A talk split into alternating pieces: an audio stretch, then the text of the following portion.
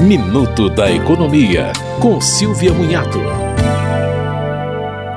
Lei sancionada recentemente cria o selo Emprega Mais Mulher para reconhecer empresas que se destaquem pela organização e manutenção de creches e pré-escolas para atender às necessidades de seus empregados.